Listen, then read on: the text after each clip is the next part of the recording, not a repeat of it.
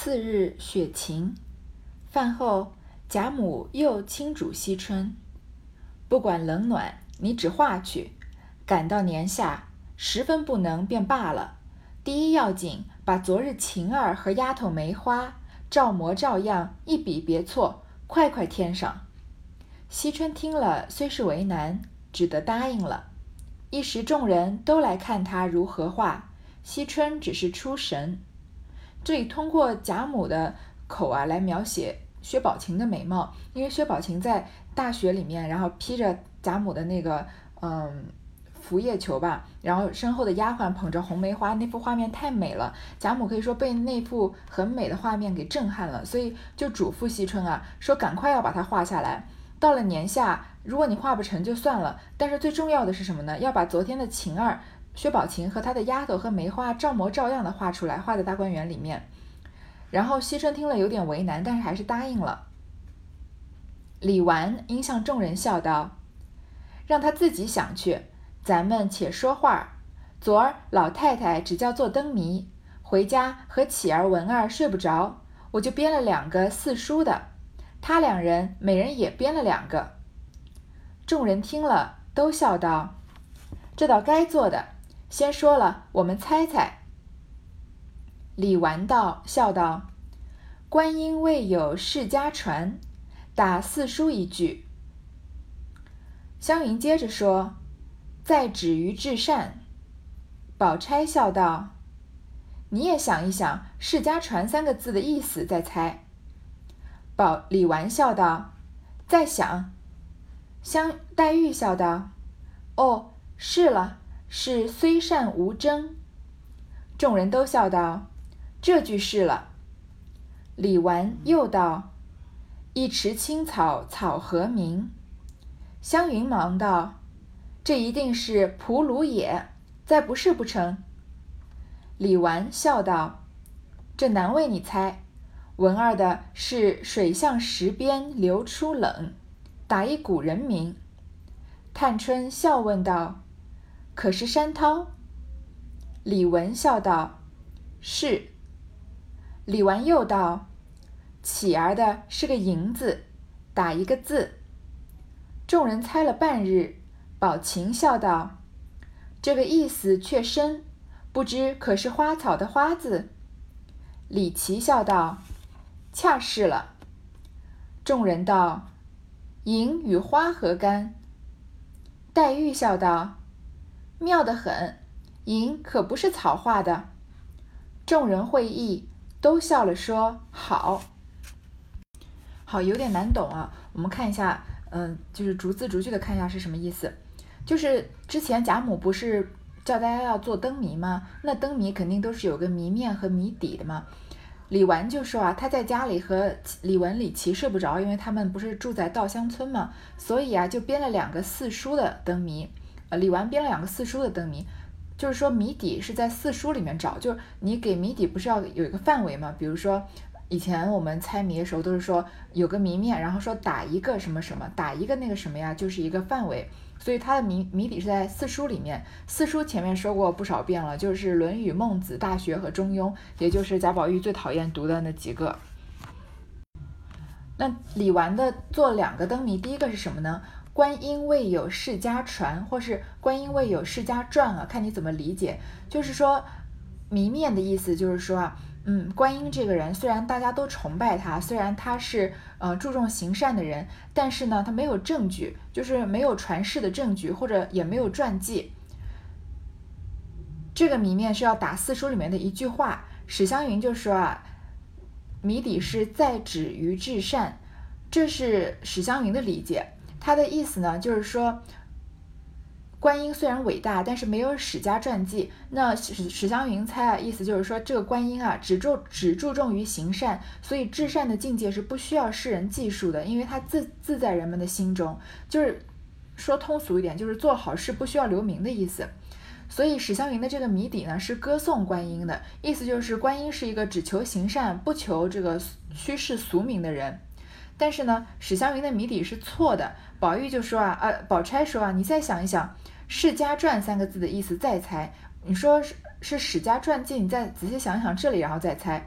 李纨也说啊，湘云猜的不对。黛玉就说啊，哦，是至善无争，嗯，就是黛玉猜的是对的。就是说啊，观音被人们广为传颂啊，说他行善积德啊，但是却是一件无法考证的事情，所以他的这个人和他这个事迹都是虚幻的，所以入不了史家的传记。那呃，真啊，就是考证求证的意思。那这这个谜底就是对观音就不是像史湘云那样单方面的是呃。好，就是歌颂了好的这个形容了，而是带有一些怀疑和批判的，因为说，因为没有证据嘛，无从证明他是不是好人。那我们也知道，在《红楼梦》里面，所有人的灯谜都映照着自己的性格和身世，呃，有可能还有未来。那李纨这个是说的这个观音未有世家传，他是嗯，印证了他怎么样的性格或身世呢？就是我们都知道，李纨在《红楼梦》里面是一个有名的老好人，也是个大善人，她是。因为她的丈夫早早就死了，所以她一直真这个嗯，等于是一直守寡，然后一直就是安心的抚养着贾兰长大，所以她是一个很符合封建礼教的传统的人。她的善行呢，却是一个无法考证的事情。所以你你想想看，李纨的判词里面“如冰好水空相妒”，这些都好像不是完全的嗯正面的描写。所以嗯。观音的善行啊，千百年来为世人传颂，其实有可能是虚幻的，有可能是假的，是人们的谈资而已。所以那李纨呢？李纨的事迹有可能也是一样的。他的判词里面这些啊，如冰好水空相妒啊，王与他人作笑谈，还有嗯，那个曲词里面说也只是虚名儿，与后人亲近。他就跟观音的身世，观世音这在这里面描述的描述的是非常的相似，就好像得了一世虚名，其实呢，嗯，没有考证。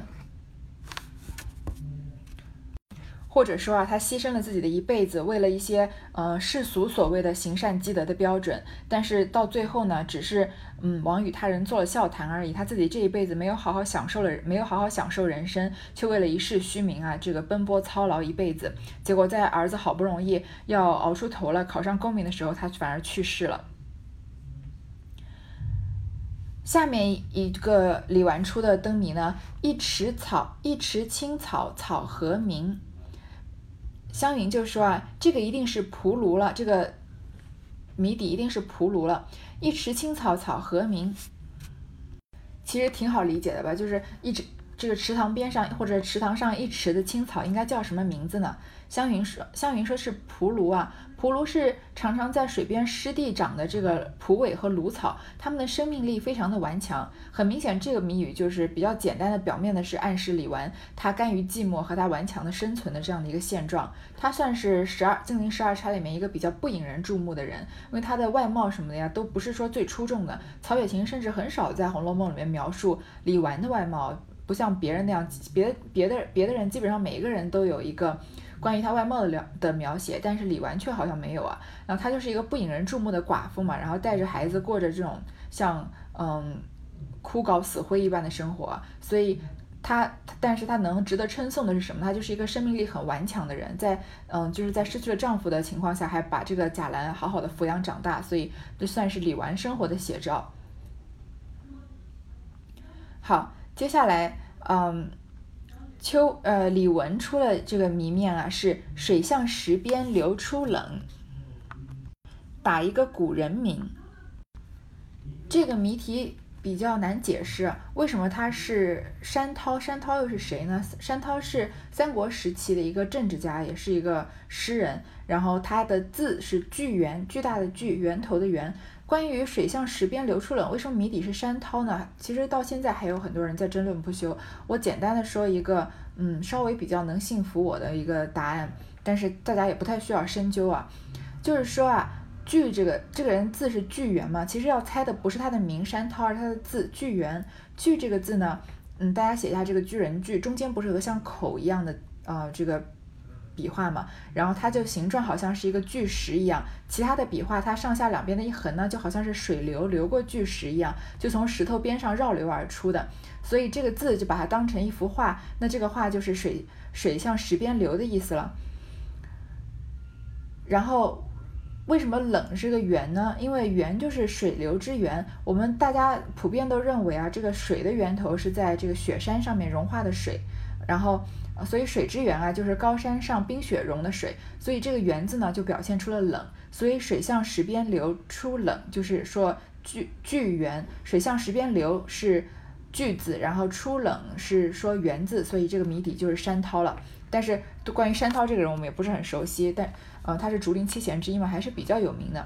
嗯，关于这个谜面和谜底呢，可能还会看到很多说法，因为其实很多人抓住这个嗯谜面和谜底做了很多文章，认为又是认为他是在影射很多东西，我们就不太展开来说了。然后李纨又说李琦出的是什么呀？他是个萤字，萤火虫的萤，打一个字，然后大家都猜不出来啊。薛宝琴猜是不是花字？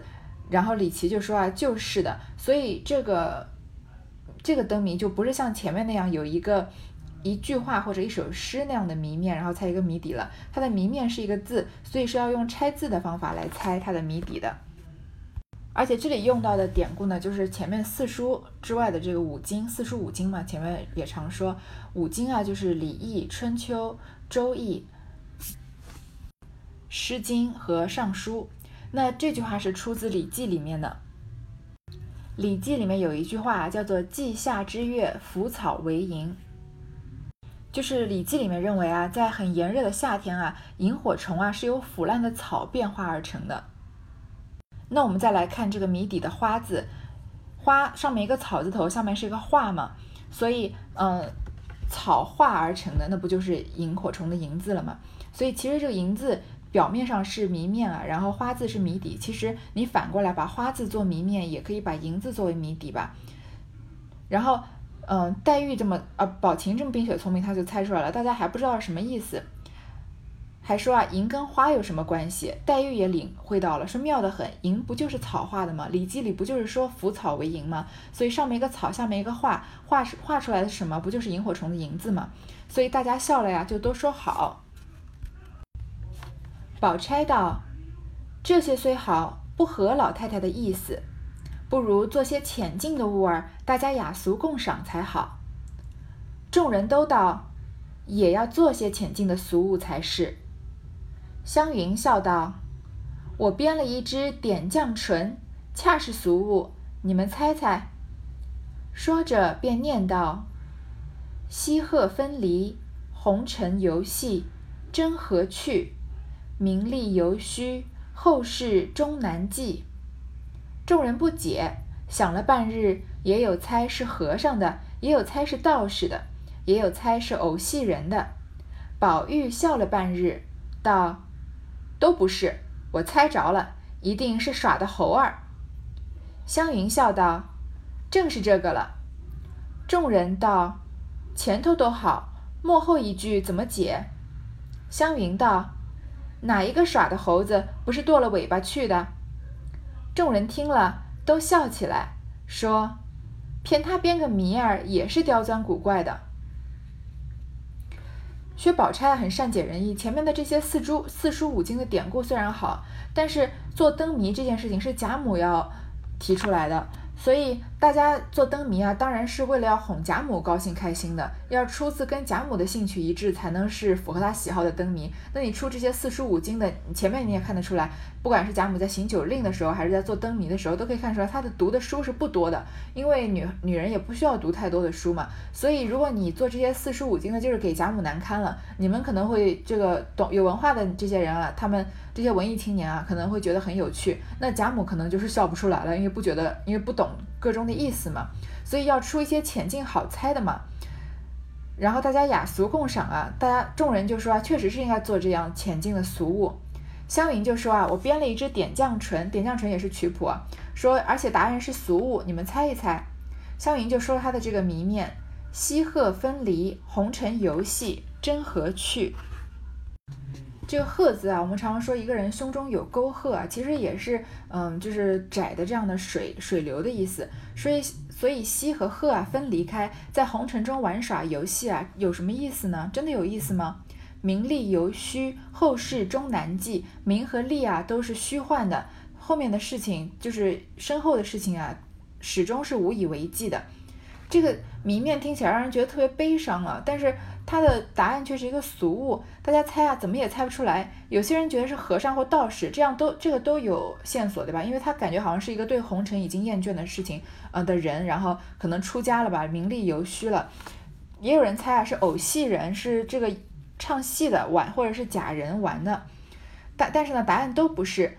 这个答案被贾宝玉猜着了，说一定是耍的猴儿。湘云说啊，正是这个了。嗯，其实你看，其实从这里我们就要开始说一个关于这一回灯谜的意思。前面几回也也做过灯谜，就是元春醒完亲回家之后，闲人们大家做的灯谜。那个灯谜啊，有贾政一个一个读过去，觉得每一个都暗合了每个人呢，好像未来都觉得很不吉祥。他就贾政就觉得有一点奇怪，而且有一点就是疑惑这样子。但是这个灯谜呢，又比上一次的灯谜更高级了。高级在哪里呢？它有谜面，它有谜底。但是它的这个谜底呢，就是小说中说的这个谜底啊，还不是真的谜底。它的谜底之后啊，有更深一层的谜底。所以我们又要在这里给曹雪芹跪了，就是他的这个文学造诣实在是太深厚，让人想象不到。我们首先拿这个来举个例子，用湘云的这首《点绛唇》啊，你从它的谜面就感觉好像是一个很很。非常凄凉的一个谜面，但是它的谜底却是耍猴戏耍的猴儿，所以感觉谜面和谜底呢，嗯，这个风格不太搭。如果我再跟你说再深一层的谜底啊，你就能领会到其中的意思了。好，西鹤分离红尘游戏，我们刚刚解释过了，为什么是猴子呢？因为猴子本来常常是生活在山谷中或者小溪旁边的，然后被人抓住以后呢，就离开了山林，来到了闹市，供人们游玩，这个来耍给人看的嘛。所以他跟西鹤分离了，来到红尘里进行游戏了。好，名利犹虚，就是猴子，他穿常常穿着衣服，戴着帽子。那个时候耍猴子呀，因为要把猴子扮成像人的样子，就更这个引人发笑嘛，就有这个喜剧效果。所以常常把这个猴子穿着呃文官武官的衣服，把他们把把它扮成这种文官武将的样子。有一个成语叫做沐猴而冠啊，就是讲一些嗯，其实这个嗯。表面就是说这个猴子穿衣戴帽，毕竟不是真人，但是他比喻一个人虚有其表或者得意忘形的样子，其实不知道自己其实是只猴子呢。后世终难记，那别人都不知道，说前面都能猜得出来。如果你说是猴子的话，后世终难记是什么意思呀？呃，湘云就说啊，哪个耍猴子的不是剁了尾巴去的？就是可能那个时候耍猴子都要把猴子的尾巴切掉，其实是个很残忍的事情。但是呃。说它尾巴切了，那就是后世难记了嘛，后面的尾巴没有了，所以这里猜成猴子是非常可以说是非常得体的，非常符合它的谜面。但是我们再看它深一层的意思啊，首先这个谜面别人都猜不到，平常最聪明谁啊？薛宝钗、林黛玉，还有最近新冒出头的这个薛宝琴，这么聪明的人都没猜到，由贾宝玉猜到，为什么呀？因为其实香茗真正的这个谜底啊，就是贾宝玉，也就是《红楼梦》里面要暗合的贾宝玉的身世。西鹤分离，红尘游游戏真何趣啊！其实是描绘贾宝玉的前世，他不是大荒山青埂峰一块顽石吗？然后幻化成幻化成人形的嘛。所以他本来是顽石，幻化成人形呢，就西鹤分离了，离开了那个大山，然后变成入世，变成怡红公子贾宝玉了，是他的他的身世和经历。名利犹虚，后世终难记。就是说，贾宝玉他不愿意走这些仕途经济的道路，前面不是早就知道了吗？所以名利对他来说啊，就是一个非常虚幻的东西，他根根本就不在乎。后世终难记，也就是他的结局最终是弃家为僧啊，做了和尚，是他人生道路的一种形象化。所以湘云的这首《点绛唇》啊。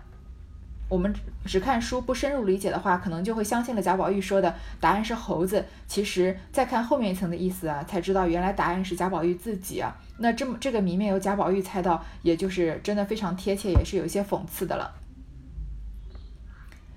李纨道：“昨日姨妈说，秦妹妹见的世面多，走的道路也多，你正该编谜儿，正用着了。你的诗且又好，何不编几个，我们猜一猜？”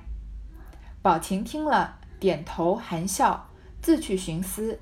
宝钗也有了一个，念道：“漏潭窃心一层层，起系梁宫堆砌成。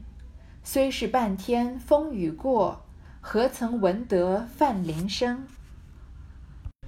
其实，在这个《红楼梦》里面，如果你有书的话，这回也就快结束了。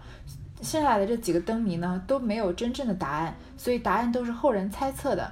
那我也只能选取比较权威一些的答案来，就是给大家讲述了。那真正因为并曹雪芹并没有写，所以我们也并所所以我们也并不知道他想要说的是什么。这里呢，薛宝琴做的，呃，薛李纨叫薛宝琴来做，因为说他诗又好啊，走的路也多，去过的地方多嘛。但是宝钗先有了一首。楼檀切漏檀切心一层层，好像一个东西啊，是用檀啊、心啊这一类的硬木雕刻而建造成的，层层叠叠的一座，好像是玲珑宝塔一样。起系良工堆砌成，哪里是那些精巧的工匠堆砌起来的呢？就说这个东西，就是反问句嘛，说这个东西不是堆砌起来的，那它是天然生长的，但是它看上去好像是用檀心这样东西雕刻而成的一样一个东西。虽是半天风雨过，何曾闻得泛铃声？就是，嗯，这个虽然啊，现在风雨过的时候，人们听不到它的响声啊，呃，说虽然这个，哦，虽是半天风雨过，虽然现在风雨经过以后啊，人们听不到它的响声啊，何曾闻得泛铃声？谁能听到宝这个佛寺或者宝塔上铜铃的声音呢？泛铃，因为泛这个字就是跟佛教有关的嘛，谁能听到佛音呢？这句的，嗯，这首灯谜的谜面啊，呃，谜底啊，其实好像是宝塔，因为它是说它不是能工巧匠堆砌而成，是自然生长而成的，然后又有泛铃、铜铃的身影。我们当然知道宝塔并不是自己生长成的，但是薛宝钗这里谜面的意思啊，就是这种巧夺天工的建筑啊，不是工匠们盖成的，而是因为有了这个佛祖的庇佑，或者有上天的，嗯。这个加持啊，所以它才长成这样这么玲珑剔透的这个宝塔的形状，而且风这个梵铃或者佛铃啊，经过风吹雨打就会发出这种叮叮当当的响声了。所以宝塔在嗯信佛的人眼里啊，并不是一个有形的东西，而是一个神圣的呃东西。所以这个宝塔就是薛宝薛宝钗这首谜面的第一个谜底。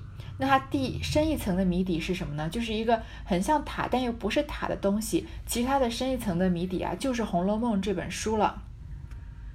你看这本书，嗯，它的书这个每每每一回每一章节啊，它的意思都非常的隐晦，然后嗯环环相扣啊，每每一个。嗯，诗句啊、谜面啊什么的，都隐含了更深层的意思，层一层层堆砌，八面玲珑，就好像一个宝塔一样的。然后它的情节非常曲折，结构非常细腻嘛，而且是环环相扣的，就好像这个漏潭砌心一层层的佛佛教宝塔一样。而这种曲折、错落有致的情节呢，又。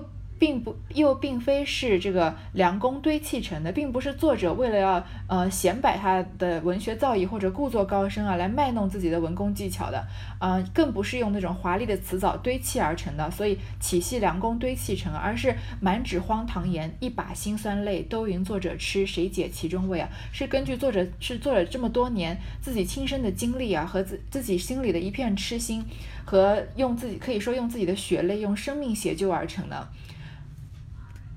最后这个虽是半天风雨过，何曾闻得梵铃声啊？就是人们什么时候听到过佛铃的声音呢？也就是像曹雪芹说的这个“都云作者痴，谁解其中味啊？”人们作者苦心构建起来的这个艺术世界啊，后后世的读者中真正能读懂其中一二的又有几个人呢？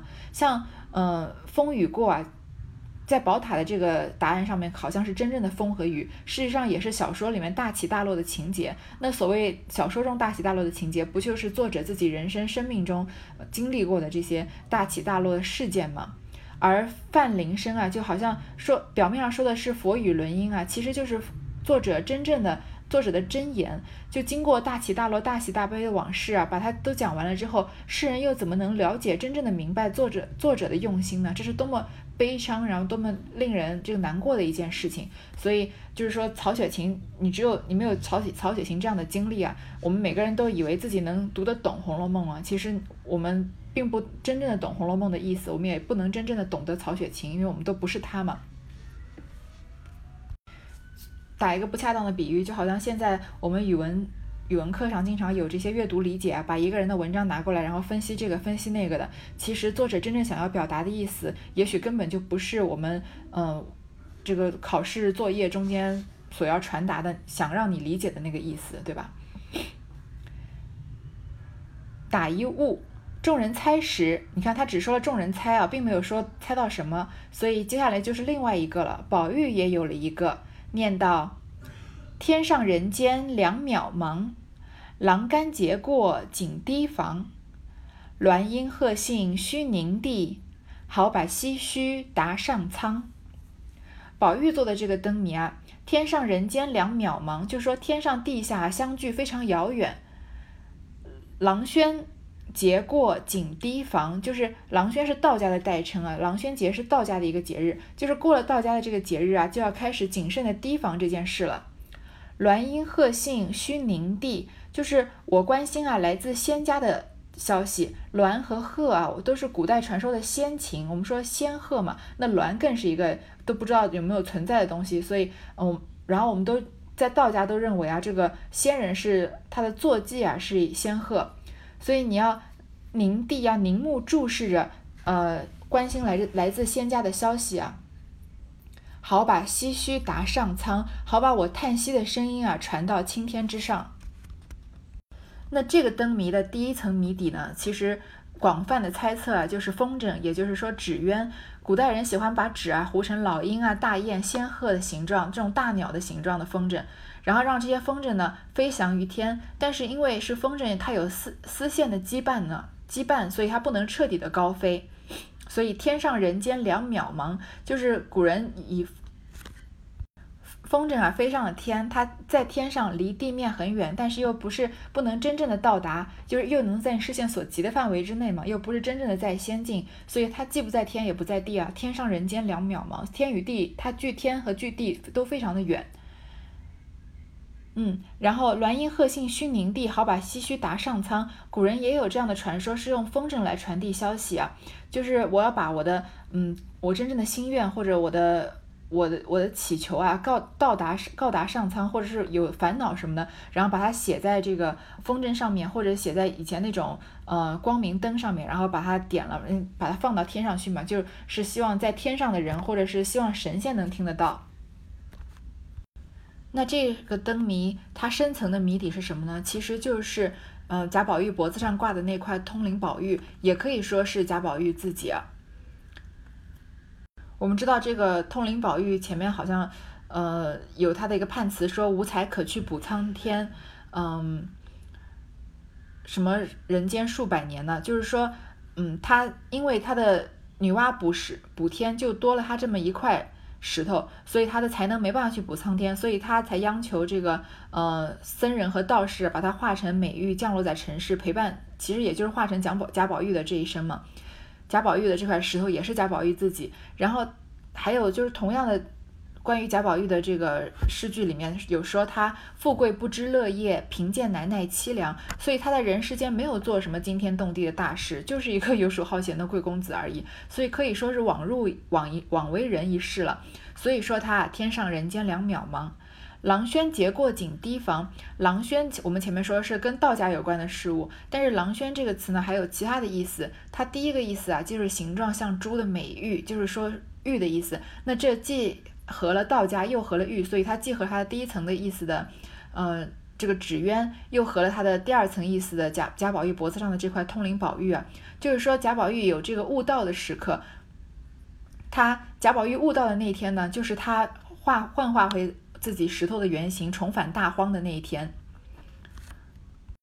最后呢，鸾音鹤信须凝地，好把唏嘘达上苍啊！因为石头这一生啊，就是无才可去补苍天嘛，下凡又没有什么建树，所以他只有一片唏嘘的叹息之声来报答冥冥之中的上苍了。黛玉也有了一个念道是：鹿儿何劳父子神，驰骋竹堑。是狰狞，主人只是风雷动，鳌背三山独立明。鹿耳何劳父子神？这个鹿耳就是呃民居啊，千里马的意思。千里马何何必需要子神？就是缰绳的意思。千里马何必需要缰绳来束缚它呢？驰骋竹堑是狰狞。就是奔驰过城池，跨越过沟，跨越过沟渠，这匹马非常的凶猛，非常的剽悍的意思，狰狞啊。堑这个字，呃，不知道各位有没有听过一句“一桥飞架南北，天堑变通途”啊？堑就是沟渠的意思，就是嗯，应该是洼地啊，或者是像河这样的意思，反正就是很险势的、很险的这个山势。主人指示风雷动，鳌背三山独立名。就是主人一指啊，这个好马千里马好像风雷一样飞腾而动啊，于是，在天下的名山上啊，都留下了自己的美名。